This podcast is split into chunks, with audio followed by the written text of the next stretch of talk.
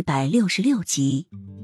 雨涵艰难的伸出一只手，抚摸上扬的额头，轻轻的拍了一下，手伸到杨的眼眸处，将他睁着的眼睛合上，沙哑着说：“安息吧，这是个弱肉强食的时代，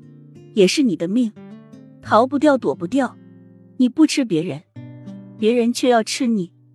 所以下次投胎，就算投的不是好人家，但是一定要是自己变强。”这样别人才无法主宰你的命运。雨涵喘着气说完这些，眼角微微的泛起诗意。休息了一下之后，艰难的将羊拖到藏獒的铁笼处。笼子里的藏獒早就饿得在笼子里到处走着。看到雨涵拖着一只羊过来，藏獒发出一声声的低吼，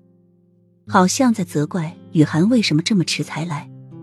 雨涵使出全身的力气，都没有将这只羊扔到铁笼里，头却越加的沉重起来。一个趔趄，雨涵只觉眼前一黑，身体不由自主的朝铁笼里倒去，重重的摔在正直流口水的藏獒旁。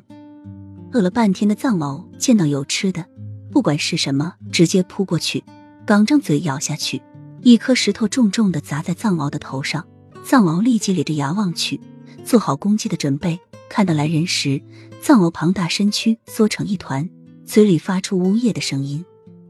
脚步却再也不敢靠近倒在地上的雨涵半步。来人将雨涵抱起，将铁笼门外的羊扔进了铁笼内，大跨步的将雨涵抱回简易的房子中，探了探雨涵的额头，脸上的神色紧了一下，在把向他的脉门时，脸上的表情吃惊和震惊起来。许久才从怀里掏出一个药丸，塞到雨涵的嘴里，凝视雨涵许久，刚准备离开，